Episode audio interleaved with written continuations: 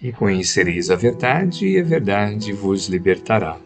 João, capítulo 8, versículo 32. Inimigos outros. Mencionamos com muita frequência que os inimigos exteriores são os piores expoentes de perturbação que operam em nosso prejuízo. Urge, porém, olhar para dentro de nós, de modo a descobrir que os adversários mais difíceis são aqueles de que não nos podemos afastar facilmente, por se nos alojarem no cerne da própria alma. Dentre eles, os mais implacáveis são o egoísmo, que nos tolhe a visão espiritual, impedindo vejamos as necessidades daqueles que mais amamos. O orgulho, que não nos permite acolher a luz do entendimento, arrojando-nos a permanecer a permanente desequilíbrio. A vaidade, que nos sugere a superestimação do próprio valor, induzindo-nos a desprezar o merecimento dos outros.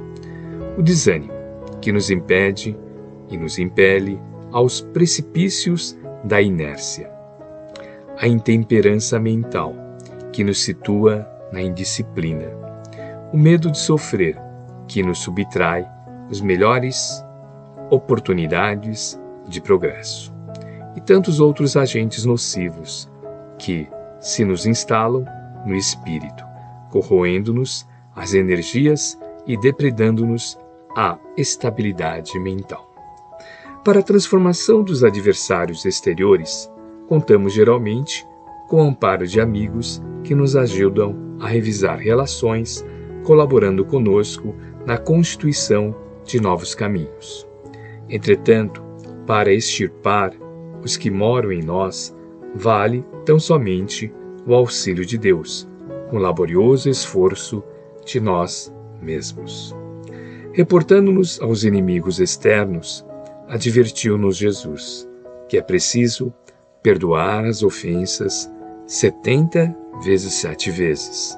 E, de certo, que para nós descartarmos os inimigos internos, todos eles, nascidos na trevas da ignorância, prometeu-nos o Senhor: Conhecereis a verdade, e a verdade vos fará livres. O que equivale dizer que só estaremos a salvo de nossas calamidades interiores através de árduo trabalho da oficina da educação. Emmanuel, psicografia de Francisco Cândido Xavier, obra Alma e Coração, capítulo 31.